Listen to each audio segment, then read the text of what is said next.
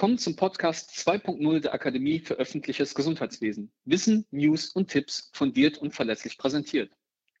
Heute starten wir mit der zweiten Staffel der Podcasts. Wir, das sind Detlef Swarzinski, der bekannte Krisenmanager, Philipp Schunke für die Technik und ich, Emanuel Wiggerich, ärztlicher Referent für Hygiene und Infektionsschutz an der Akademie. Als unseren Gesprächspartner begrüßen wir heute Herrn Dr. Gruhl. Herr Dr. Gruhl ist Arzt für öffentliches Gesundheitswesen und ehemaliger Staatsrat in Hamburg. Treue Zuhörerinnen und Zuhörer kennen ihn sicherlich bereits aus der ersten Staffel. Heute möchten wir jedoch über die Umsetzung des Paktes für den öffentlichen Gesundheitsdienst sprechen. Herr Dr. Geruhl, herzlich willkommen. Hallo, Herr Kollege. Moin. Wie schätzen Sie aktuell die Umsetzung des Paktes für den öffentlichen Gesundheitsdienst ein? Sehen Sie uns hier auf einem guten Weg? Herr Wiggerich, also im Grunde genommen muss man ja nochmal betonen, der Pakt für den öffentlichen Gesundheitsdienst ist für uns im öffentlichen Gesundheitsdienst eine einmalige und historische Chance, aus unserer, sagen wir mal, lokalen Situation auf die Beachtungsebene des Bundes zu kommen. Und diese Chance müssen wir ergreifen. Es gab eben diesen Pakt und daraus sind ja eine ganze Menge Aufgaben herausgestellt worden, die auch mit Zeitlimits versehen worden sind. Und soweit ich weiß, wird an einigen dieser Punkte sehr intensiv gearbeitet. Ich weiß zum Beispiel, dass der Bund ja zugesagt hat, bis Ende des Jahres das Gesetzgebungsverfahren soweit notwendig in Schwung zu bringen. Das tut er auch. Ich weiß auch, dass sehr intensiv verhandelt wird über die Personalerfassungsgrundlagen, die ja auch dann für die Darstellung, wie viel Personal eigentlich im Aufwachs notwendig ist, zwingend als Grundlage vorhanden sein muss, dass daran gearbeitet wird. Und ich weiß auch, dass intensiv an der Frage der zusätzlichen Unterstützung der Bildungseinrichtungen gearbeitet wird.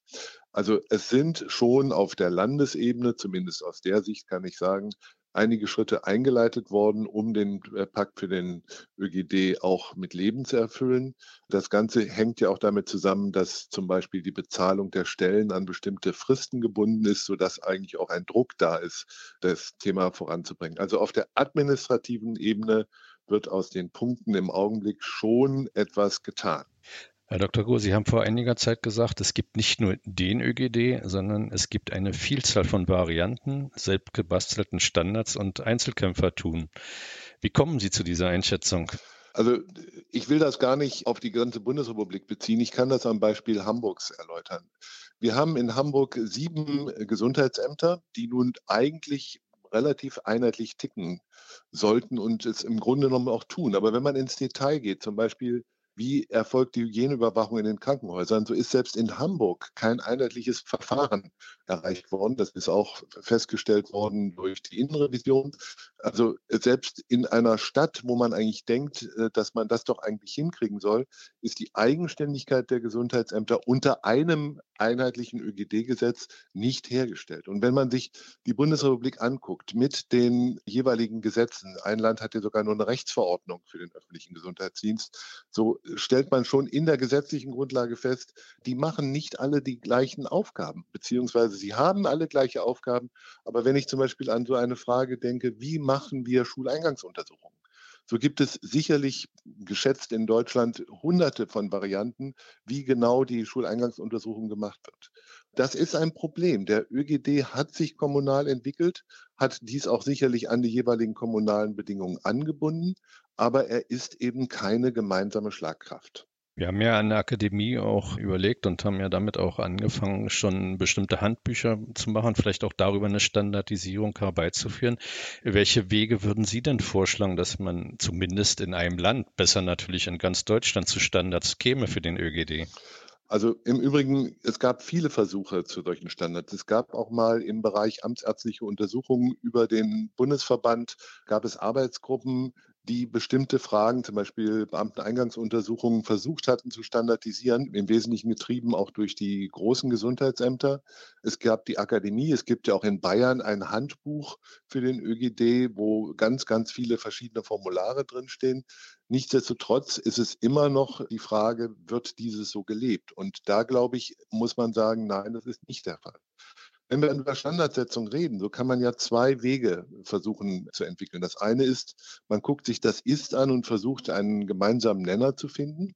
Oder man guckt sich das Soll an und sagt, wie wollen wir es haben? Und dann ist es aber auch die Notwendigkeit zu fragen, kriege ich das einheitlich umgesetzt? Und für diese einheitliche Umsetzung haben wir in Deutschland keinerlei Institution, die das voranbringt oder zumindest mit Werf einen Standard setzt, wo man sagt, das muss jetzt auch in Sachsen und in Mecklenburg-Vorpommern gelten. So, da ist jetzt die Frage, wie geht man daran? Da sind wir jetzt im Grunde genommen auf der wesentlichen Frageebene und die kann im Grunde genommen durch zwei Wege erreicht werden. Man kann eben versuchen, über eine einheitliche Organisation, und da würde sich erstmal eine Bundesorganisation wie das RKI in der Vergangenheit angeboten haben, zu sagen, wir setzen Standard. Weil das RKI hat ja eine Gutachterposition, also das, das Wort des RKIs hat ja eine Bedeutung.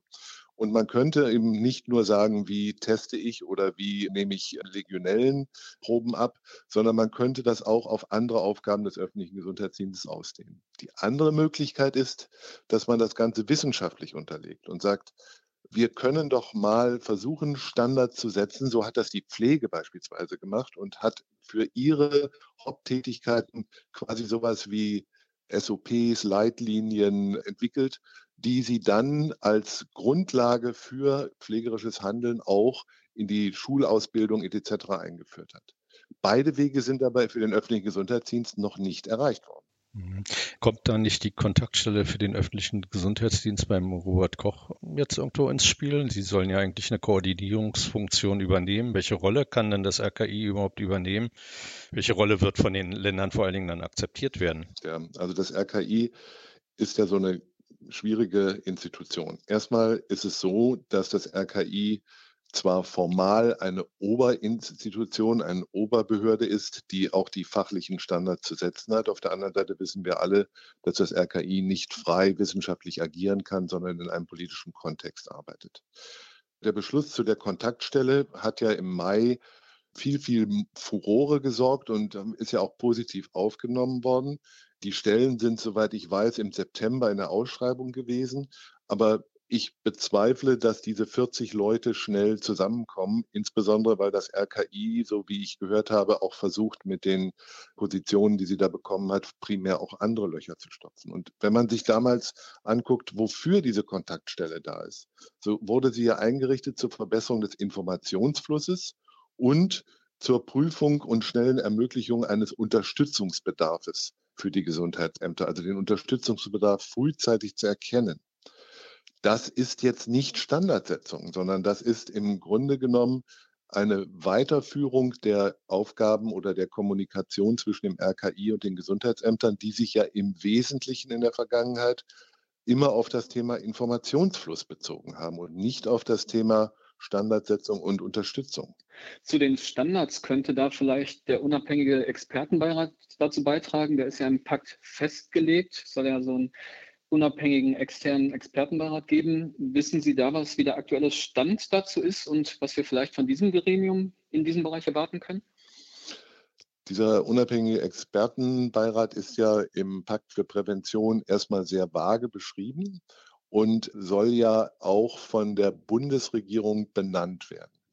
Wir haben in Bezug auf die Frage, wer gibt den Takt für den ÖGD vor, einen sehr großen Bedarf für irgendeine Institution, die anerkanntermaßen dies leisten kann. Das kann Wissenschaft sein, das kann der Expertenbeirat sein oder das kann auch eine Behörde sein. Das Problem ist nur, es muss eine zentrale Stelle sein, weil über die Länder kriegen wir aus der Vergangenheit leider als Erfahrung generiert keine Einheitlichkeit hin, die durchschlagend ist und die auch verbindlich ist. Insofern kann man auch sagen, ja, der Expertenbeirat soll etwas machen, aber dann braucht er ein starkes Mandat dann muss er auch zum Beispiel sagen können, es gibt bestimmte Förderungen, es gibt bestimmte Voraussetzungen, äh, nur wenn ihr euch an diesen Standard haltet.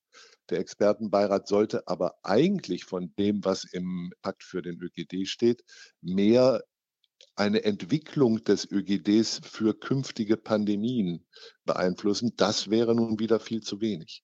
Also wir brauchen sowas wie einen Sachverständigenrat für den ÖGD, der eine meinungsbildende Funktion hat. Wir brauchen eine Wissenschaft, die das unterstützt.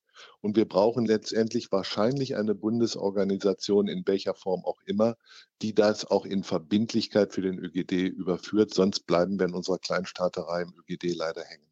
Also Ihrer Meinung nach wäre der Expertenbeirat dann ja für den gesamten ÖGD auch zu besetzen und von allen Teilnehmerinnen und Teilnehmern, um eine Gesamtentwicklung hinzubekommen für den ÖGD? Ja, auf die Frage, ob er sozusagen im Status Nascendi ist, kann ich nur sagen, weiß ich nicht. Ich habe nichts davon gehört. Ich weiß, dass Listen kursieren, wen man gegebenenfalls für so einen Expertenbeirat einstellen kann. Aber hier ist der Bund am Zug.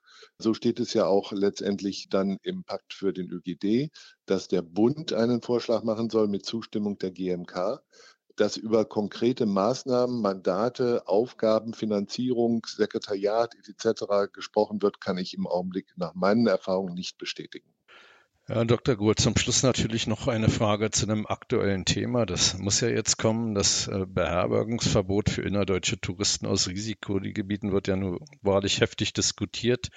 Ist auch gestern Thema bei der Kanzlerin und den Ministerpräsidenten und Ministerpräsidentinnen gewesen, ohne, ich sag mal, ich sag mal, ohne Einigung, zwar eine Verschiebung nur, aber letztendlich ja ohne Einigung war, beziehungsweise ist das wieder ein Paradebeispiel für den gelebten Föderalismus bei uns?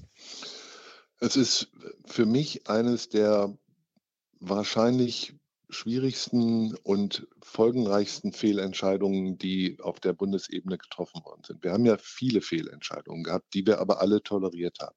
Schließung der Kinderspielplätze zum Beispiel oder solche Sachen. Aber hier, glaube ich, ist auch in der Meinung der breiten Bevölkerung eine Grenze überschritten worden, die keiner mehr nachvollziehen kann. Es gibt noch Beispiele, die Frage Berlin, Brandenburg, Pendler, alles Mögliche. Es gibt auch, sagen wir mal, historische Situationen, wo man sagen kann, das bringt nichts.